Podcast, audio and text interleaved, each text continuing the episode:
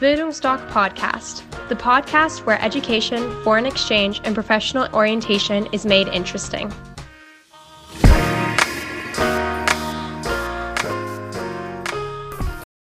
Hallo, mein Name ist Horst Rindfleisch und ich bin Auslandsberater der Bildungsdoc Akademie in Dresden.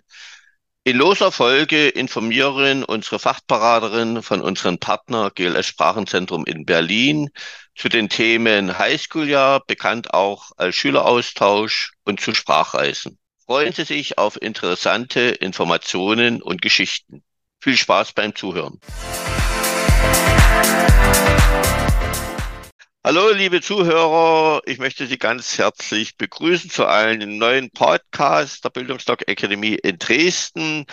Heute habe ich mir eingeladen Sarah Pfennig, unsere Fachberaterin für Schülersprachreisen. Sie wird uns in die Geheimnisse einer Schülersprachreise einführen.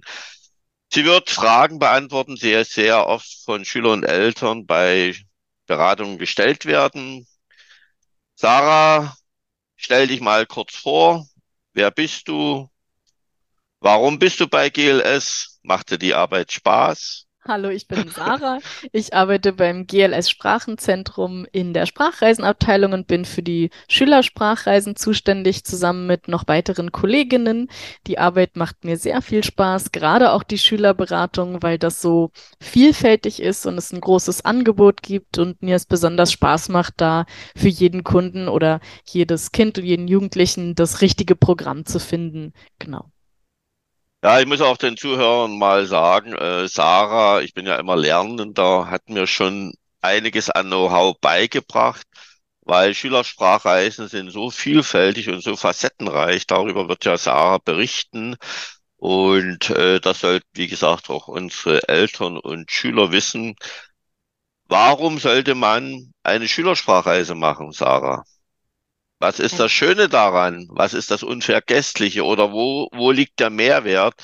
Es ist ja ganz einfach auch so, für eine Schülersprachreise investiere ich Geld und vielleicht nicht nur ich würde mich dann fragen, was bringt es denn?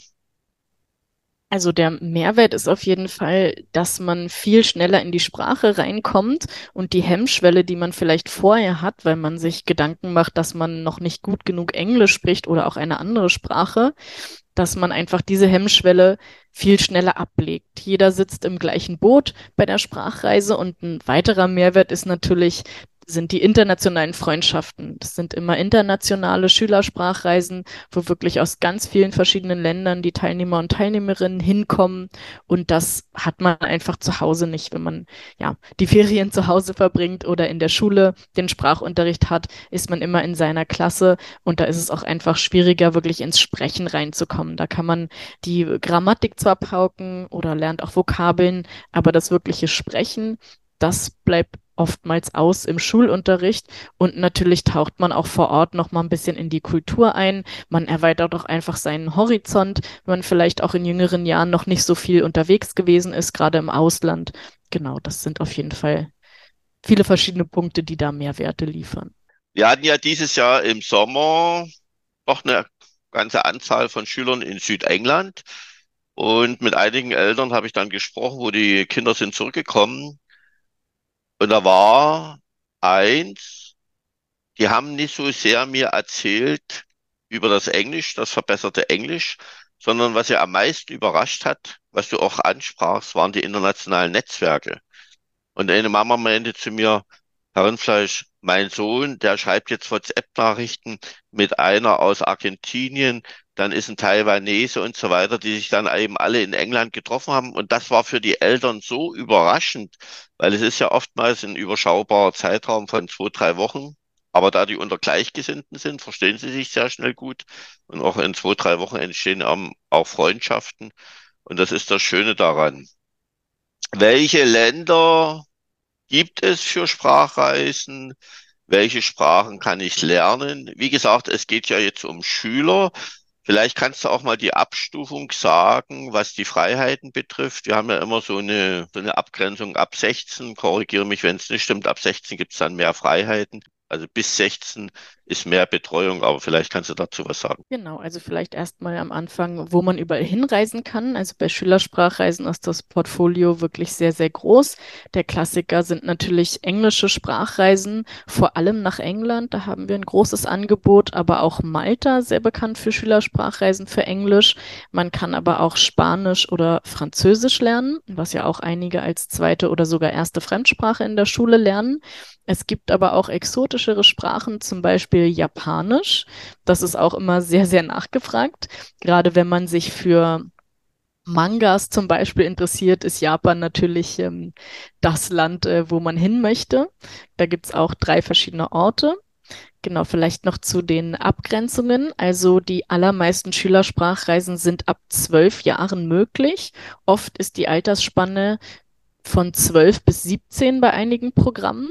Da haben dann auch alle die gleichen Regeln. Das heißt, man muss abends bis zu einer bestimmten Zeit wieder im Wohnheim oder in der Gastfamilie sein. Und das Freizeitprogramm ist mit dabei und alle machen das zusammen. Aber wie du auch schon sagtest, es gibt eine Abgrenzung und zwar Schülersprachreisen ab 16 Jahren. Da nehmen die Schüler dann am Unterricht an einer ganz normalen Erwachsenensprachschule teil, aber in den, gerade in den Sommermonaten und auch in den Ferien, Ostern, Herbst zum Beispiel, sind auch viele Jüngere vor Ort, so dass man dann eben nicht nur mit 16, mit 25-Jährigen im Unterricht sitzt, sondern auch mit Gleichaltrigen. Es sind dann zum Teil auch schon einige Freizeitaktivitäten inbegriffen und Ausflüge. Es ist aber doch ein bisschen mehr Eigeninitiative schon vor Ort gefordert denn man muss zum Beispiel dann selbst sich anmelden für die Freizeitaktivitäten, an denen man teilnehmen möchte. Da gibt es dann einen Aushang und ähm, man genießt auch ein paar mehr Freiheiten, was den Ausgang abends, sag ich mal, betrifft. Aber natürlich ist nicht alles komplett regelfrei, denn es handelt sich ja immer noch um Minderjährige zwischen 16 und 18. Genau das vielleicht erstmal zu den Unterschieden. Und ähm, diese Sprachreisen ab 16 Jahren kommen dann vielleicht auch eher in Frage, wenn man einfach schon ein bisschen weiter ist oder sich das auch zutraut oder vielleicht auch gerade mal diese Hemmschwelle ein bisschen überwinden will und ein bisschen selbstständiger im Ausland sein will oder werden will, sag ich mal. 100 Prozent. Also mit 16, da denke ich mal, will man auch ein paar mehr Freiheiten haben. Eine Sache, was mir am Herzen liegt. Wir haben ja einige Schüler, die jetzt, das hatte ich am Anfang gar nicht so auf dem Schirm. Da habe ich mich gewundert, warum keine Schülersprachreise. Und dann, ich will es mal Outing nennen, haben sich geoutet. Äh, wir würden ja gern machen, aber wir haben ein bisschen Angst, dass jetzt in der Klasse gelacht wird, wenn unser Englisch nicht so gut ist, weil das vielleicht Sie von der deutschen Klasse kennen. Da wird ja oftmals über Schwächen gelacht, was natürlich unmöglich ist.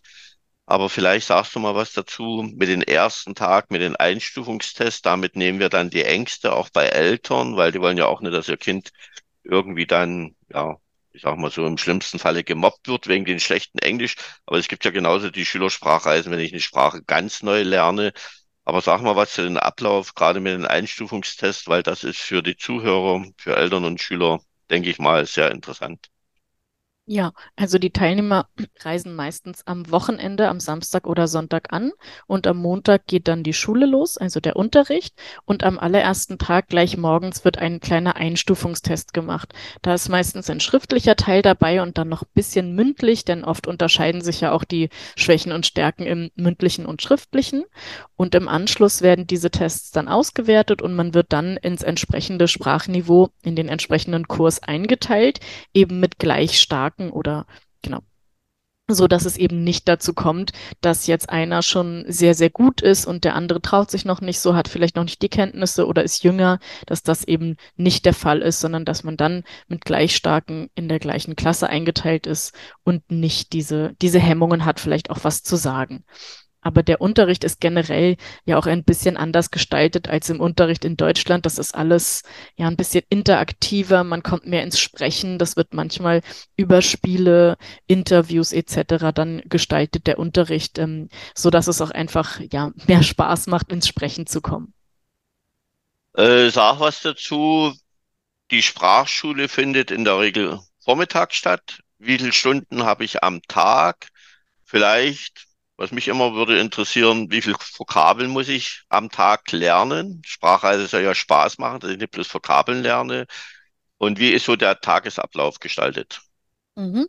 Also bei den allermeisten Schülersprachreisen findet der Unterricht vormittags statt, so ungefähr von 9 bis 12, 9 bis 12.30 Uhr, 9 bis 13 Uhr. Es ist ein bisschen unterschiedlich, wie viel Unterricht, aber das ist so der Durchschnitt, sag ich mal. Ab und zu hat man auch die Wahl, einen Intensivkurs zu buchen, der dann ein bisschen länger geht oder wo man nochmal eine Stunde oder anderthalb nach der Mittagspause dann Unterricht hat.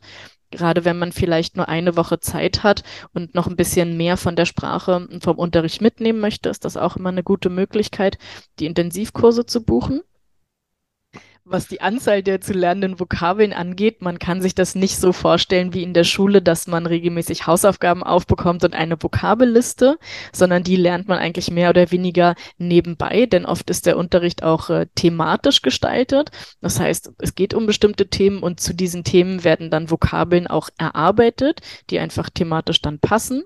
Und ähm, es kann natürlich auch sein, dass man mal eine kleine Aufgabe ähm, aufbekommt für den nächsten Tag, was man vorbereiten soll. Und ähm, genau der Ablauf, es kann auch mal sein, dass der Unterricht nachmittags stattfindet.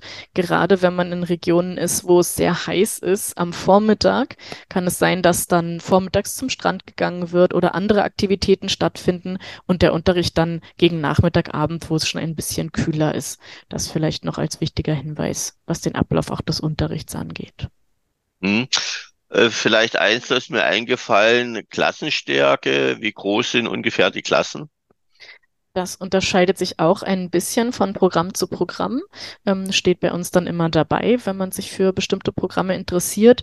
In der Regel sind es zwischen 12 und 15 maximal, ähm, muss aber nicht immer gefüllt sein. Jedoch im Hochsommer sind die Programme natürlich immer gut gebucht.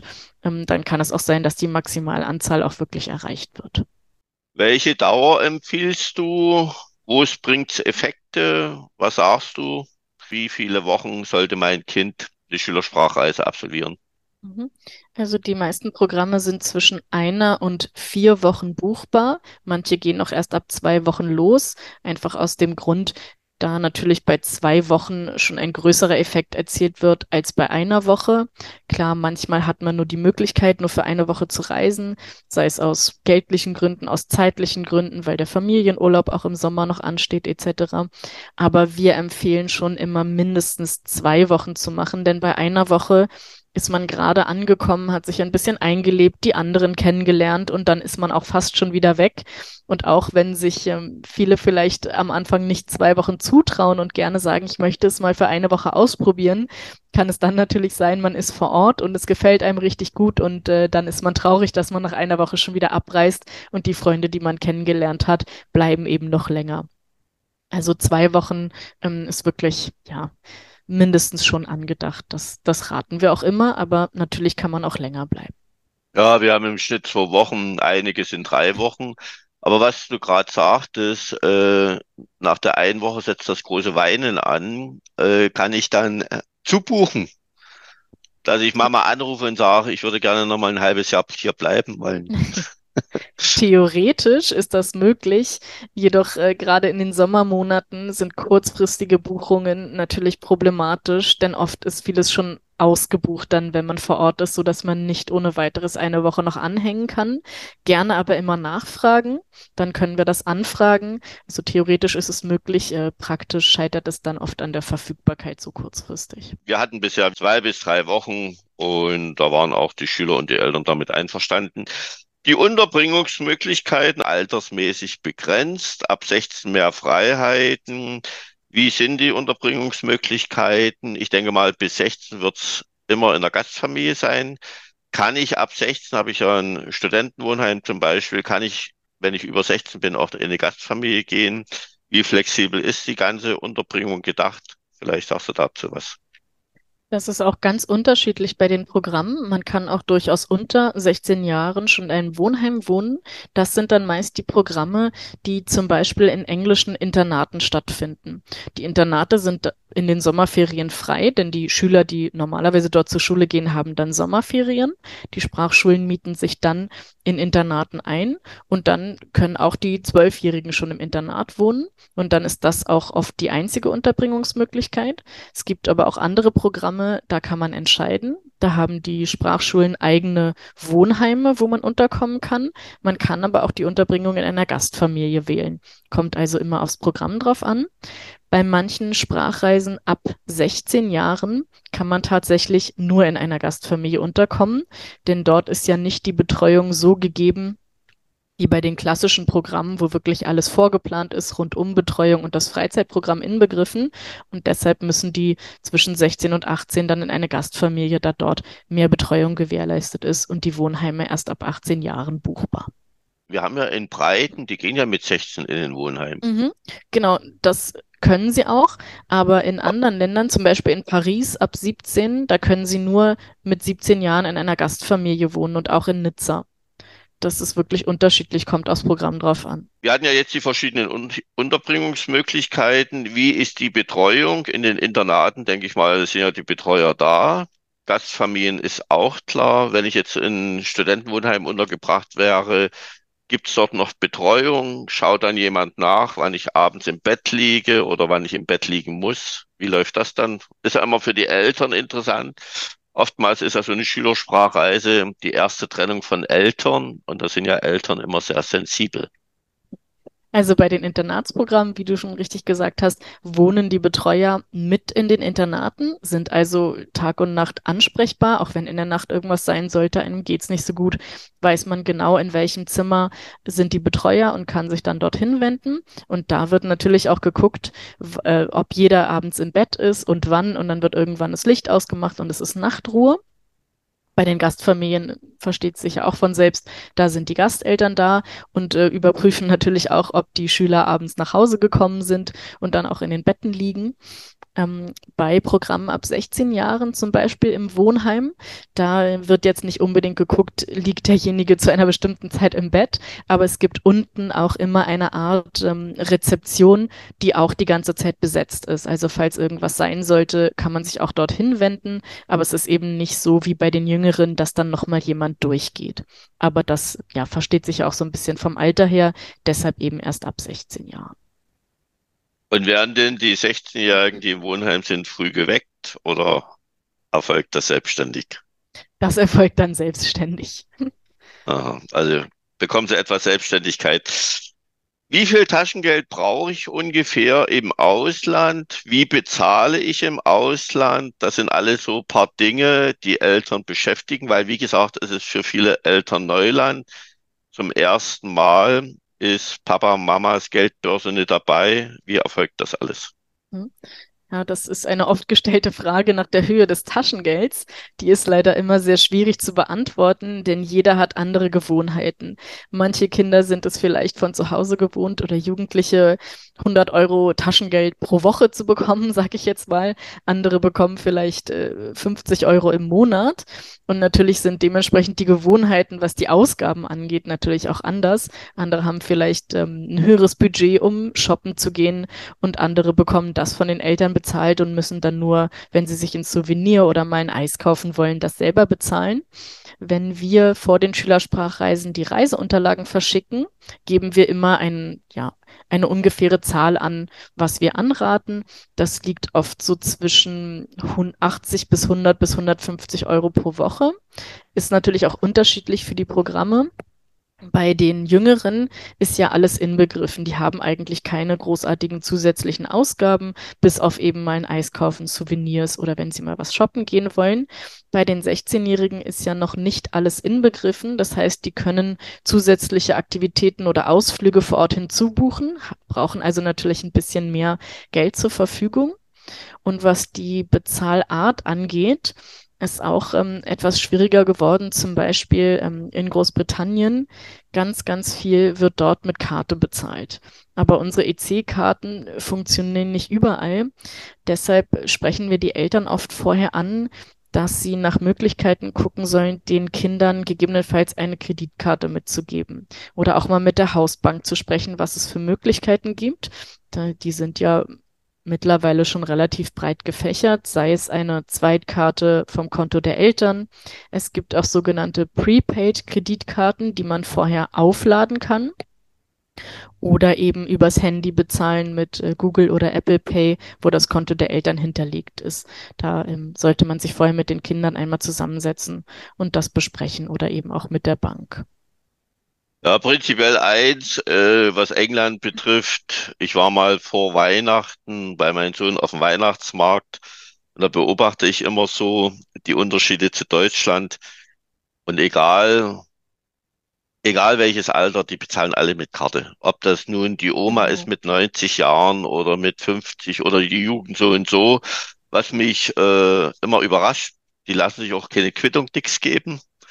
Mein Sohn meinte, das wird dann schon stimmen.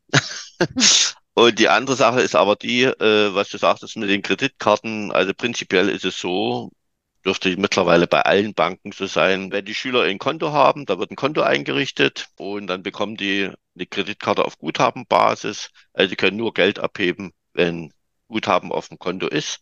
Und dann können sie bezahlen. Wir hatten jetzt auch Rückkehrer aus England.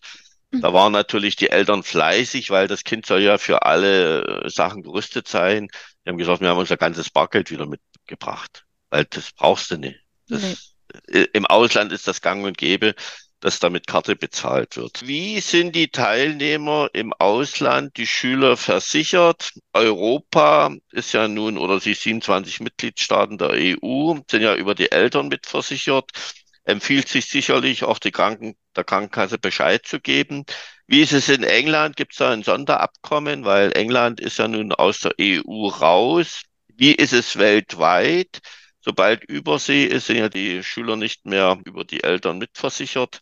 Was empfehlt ihr? Was ist dort so gängige Praxis? Also in Europa, ähm, unsere deutsche Krankenversicherung ist ja eine europäische Krankenversicherung. Das heißt, im europäischen Ausland erhält man alle Basisbehandlungen ähm, beim Arzt. Ähm, in England äh, gibt es wohl ein Abkommen, dass das auch immer noch äh, der Fall ist, obwohl sie aus der Europäischen Union ausgetreten sind. Wir bieten eine zusätzliche Auslandskrankenversicherung über unsere Partnerversicherung Dr. Walter an. Die wird taggenau abgerechnet und kostet um die 90 Cent pro Tag, zum Beispiel für Europa. Ähm, Manche Sprachschulen fordern das sogar, dass eine Auslandskrankenversicherung abgeschlossen wird. Das würden wir dann aber mit durchgeben als Information, wo das benötigt wird und wo nicht. Und bei Übersee ganz klar, da sollte man auf jeden Fall eine Auslandskrankenversicherung abschließen, denn dort gilt unsere Versicherung nicht und ähm, dass man da dann abgesichert ist. Ich denke mal für die Eltern 90 Cent am Tag, eine gute Absicherung. Was bringt letztendlich, ja, wir sind schon fast, ja, wir sind am Ende. Du hast am Anfang schon mal schön zusammengefasst. Warum empfehlst du die Schülersprachreise? Ich könnte ja jetzt sagen, es sichert deinen Arbeitsplatz. Warum empfiehlst du es? Warum sollten Eltern sich mal mit den Gedanken vertraut machen? Wir haben auch jetzt in den letzten, ja, nach Corona das Phänomen, bahnte sich schon vor Corona an, dass Eltern sagen, dann nehmen wir gleich Jugendweihgeld. Ich wusste gar nicht, dass es so tolle Geschenke gibt, dann Geldgeschenke. Aber warum nicht? Das ist auf alle Fälle besser, als wenn ich irgendwie in das neue Smartphone investiere. So eine Schülersprachreise bringt 100 Prozent mehr, weil ich das erste Mal wahrscheinlich am internationalen Leben teilnehme. Wir empfehlen zum Beispiel eine Schülersprachreise immer für Schüler, gerade jetzt die siebte, achte, neunte Klasse, die sich vielleicht noch kein Highschool-Jahr vorstellen können, weil eine Schülersprachreise verändert nicht das Leben. Aber ich lege die Hemmung ab, zum Beispiel um Englisch zu sprechen. Das ist, denke ich mal, ein Riesenvorteil. Aber die zwei, drei Wochen verändern das Leben. Das Highschool-Jahr verändert das Leben und da kann man mal reinschnuppern und dann sagen die Eltern, manche Eltern haben auch Angst, dass sie sagen, ein ganzes Jahr, unser Kind, das weiß ich nicht, ob das durchsteht und so weiter. Deshalb die Schülersprachreise genauso für Elftklässler, die sich jetzt das Auslandsjahr nach der zwölften Klasse noch nicht vorstellen können, dass wir sagen, machen eine Schülersprachreise, und du hast ja dann auch, wie, wie du schon sagtest, auch die Freiheiten. Ab 16, da kannst du dich mal ein bisschen ausprobieren, auch ein bisschen Party machen. Natürlich nicht bis der Arzt kommt, sondern immer in gewissen Rahmen. Das sind immer, immer unsere Empfehlungen. Was fällt dir noch dazu ein? Es gibt sicherlich viele Gründe, eine Schülersprachreise zu machen, aber ganz spontan, warum? weg von den Eltern. Du hast es eigentlich schon ziemlich schön zusammengefasst, viele positive äh, Gründe, eine Sprachreise zu machen. Also es ist natürlich immer eine Investition in die Zukunft, sage ich mal, gerade was Sprachen angeht. Es wird immer wichtiger, auch im beruflichen Kontext, dass man wirklich fit in Sprachen ist, allen voran natürlich Englisch. Man ja hat einfach schon einen kleinen, einen kleinen Vorteil äh, gegenüber anderen, wenn man damit einfach auch schon früh startet, sich das mal anguckt, einfach am, wie du sagst, international internationalen Leben teilnimmt und einfach seinen Horizont dadurch erweitert. Und ähm, vielleicht auch äh, schöne Anekdoten, wenn man vielleicht sich selber oder die Eltern auch äh, das Kind oder den Jugendlichen als etwas schüchterner einschätzt. Ähm, wir hatten auch schon oft ähm, Anrufe, wo das Kind nach der Sprachreise zurückkam und vorher nicht so viel erzählt hat und nicht so offen war und plötzlich äh, sprudelte es nur so und hat erzählt von Erlebnissen und war wie ausgewechselt und ja ganz verändert und plötzlich viel offener. Also diesen Effekt hat es, glaube ich, auch ähm, relativ häufig und auch ähm, mit den internationalen Freundschaften wir haben auch ähm, Kinder, die als äh, individuell Reisende in ein Schülercamp gefahren sind, haben dort andere kennengelernt und sind ein Jahr später dann gemeinsam mit diesen neuen Freundschaften wieder in ein anderes Schülercamp gefahren. Und das müssen nicht immer zwei Deutsche sein. Wir hatten jetzt auch einen Deutschen, der hat eine Taiwanesin kennengelernt. Die treffen sich jetzt im, im Sommer wieder in einem anderen Camp. Also da gibt's äh, wirklich sehr viele Anekdoten dieser Art. Und das ist einfach ein, ja, ein ganz tolles Erlebnis, was einen vielleicht vielleicht nicht so verändert wie ein ganzes Jahr, aber es ist ein guter, ein guter Anfang, ein guter, ja, ein guter Start und auch um mal reinzuschnuppern, ob vielleicht auch generell ein längerer Aus Auslandsaufenthalt was für einen ist. Was mir ganz spontan noch einfällt, vielleicht auch nochmal an die Zuhörer, Eltern, Schüler, äh, wenn jetzt gesagt wird, ein Auslandsjahr ist nichts für mich, wir bekommen jeden, jeden Schüler, jeden jungen Menschen ein Jahr ins Ausland, das ist mir vollkommen klar. Aber dass ich dann sage, okay, ich möchte die Hemmung verlieren, weil wir haben gerade auch viele Zwölftklässler, die bei uns sitzen, die ich frage und die sich eben nicht trauen, Englisch zu sprechen. Und Englisch wird für die junge Generation die zweite Muttersprache. Manche Jobs gibt's nur noch mit Englisch die jetzt ein Auslandsjahr machen, die kommen wieder und sagen, wir sind ganz überrascht, dass wir doch ganz gut Englisch sprechen. Also wenn die dann längere Zeit im Ausland sind. Aber das haben ja die jungen Menschen, die jetzt äh, dieses Auslandsjahr nicht machen, dieses Erlebnis, diese Erfahrung, nehmen die ja nicht mit. Und dass man dann sagt, okay, bis zur Ausbildung, bis zum Studienbeginn habe ich ja noch ein bisschen Zeit. Ich mache mal die zwei, drei Wochen, weil die Finanzierung ist überschaubar und ich weiß dann wenigstens, dass ich die Hemmung abgelegt habe, Englisch zu sprechen.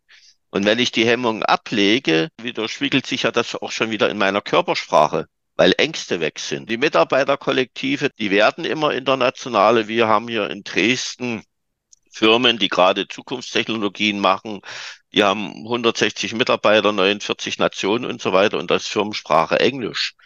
So, und wenn ich dann eben reingehe und dann eben mich auch traue, in das Kollektiv reinzugehen, dann habe ich schon wieder ein gewisses Standing bei den Unternehmern, weil ich bin Deutscher, ich kann mich mit den ausländischen Mitarbeitern unterhalten, kann ihnen vielleicht auch mal erzählen, warum wir Deutschen so besonders sind, wie wir sind, weil das ja manche Außenstehende nicht verstehen, warum wir so sind.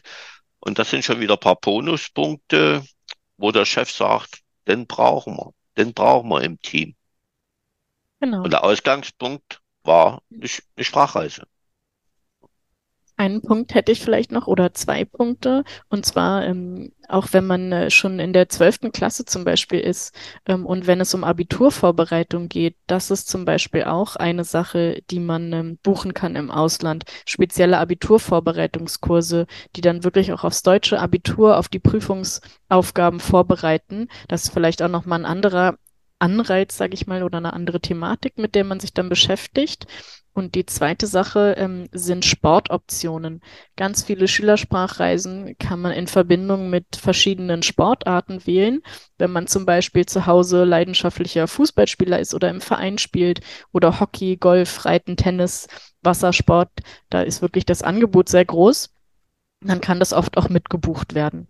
Wenn man vielleicht auch die Kinder noch ein bisschen überzeugen muss, ins Ausland zu gehen, kann man damit vielleicht auch noch Anreize schaffen, wenn man sagen kann, hier äh, kann man auch Fußball spielen. Genau, das ist teilweise auch in Verbindung mit äh, großen englischen Fußballclubs.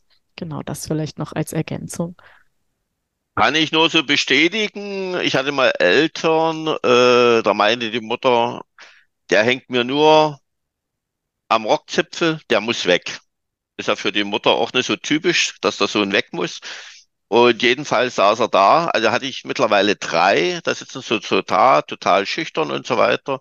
Und da ich ja das kenne von meinen Söhnen vom Fußball und genau was du sagtest, äh, die waren Fußballspieler und da habe ich denen erzählt, was sie für tolle Tricks im Ausland lernen, dass sie das in Deutschland nie lernen können und wie das alles funktioniert. Dann wurden die hellhörig sind dann nach England gegangen. Zwei hatte ich dann, da rief die Mutter an, mein Sohn will weg, aber können wir diesmal Spanien machen? Da sind sie nach Spanien gegangen und das funktioniert sehr gut. Und mir ist noch was eingefallen, warum man sich mal über eine Schülersprachreise Gedanken machen kann. Die Schüler bzw. Eltern sollten sich mal überlegen, weil die Fälle hatte ich auch, jetzt eine in der Mehrzahl, wo man sehr, sehr viel Geld in Nachhilfe investiert für Sprachen oder sagt vielleicht mal Volkshochschule in Kurs und so weiter in Sommerferien, dann sollte man das Geld zusammennehmen, vielleicht noch Summe X drauflegen, mit den Großeltern sprechen, die sponsern ja ihre Enkelkinder meistens auch sehr gern. Und dann mache ich eine schöne Sprachreise und dann habe ich bedeutend größeren Effekt, als wenn ich hier in die Nachhilfe gehe. Die sitzen alle am Tisch. Jeder sieht, dass sie überhaupt keinen Bock haben, dort am Tisch zu sitzen. Und die Eltern bezahlen. Und Schülerhilfe ist ja mittlerweile auch nicht mehr so günstig. Das wäre vielleicht auch nochmal eine Idee. Kommen Sie ganz einfach zu uns. Machen wir eine schöne Beratung. Dann bekommen Sie die fantastische Sarah als Ihre kompetente Fachberaterin, die das richtige Programm zusammen aussuchen wird. Wie gesagt, nochmal ein guter Hinweis mit den Abiturvorbereitungskursen hatten wir auch selten bis jetzt, weil wie gesagt, hier im Osten, wir müssen vieles aufbauen, aber das war ein guter Hinweis. Und wie gesagt, in den Alter dann zusammen nochmal im Ausland sich aufs Abitur vorbereiten, bringt ja auch nochmal bisschen mehr, die Akkus werden oft geladen, ich habe ein bisschen mehr Spaß und so weiter. Das sind ja alles Effekte. Wenn ich mit Spaß lerne, lerne ich immer doppelt und dreifach.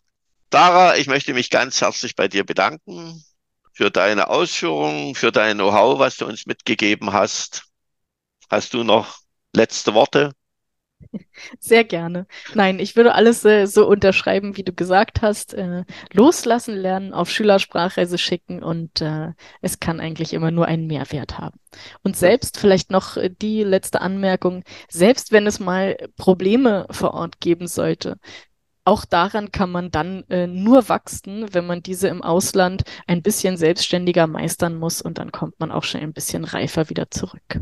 Meine Rede, Sarah, meine Rede. Ich sage immer wieder, wir freuen uns alle, du, ich, jeder freut sich, wenn uns auf die Schulter geklopft wird, hast du gut gemacht. Da wird uns warm ums Herz. Aber wir entwickeln uns dadurch keinen Millimeter weiter. Die Herausforderung, selber Entscheidungen zu treffen, das bringt uns weiter. Das war das Wort zum Sonntag.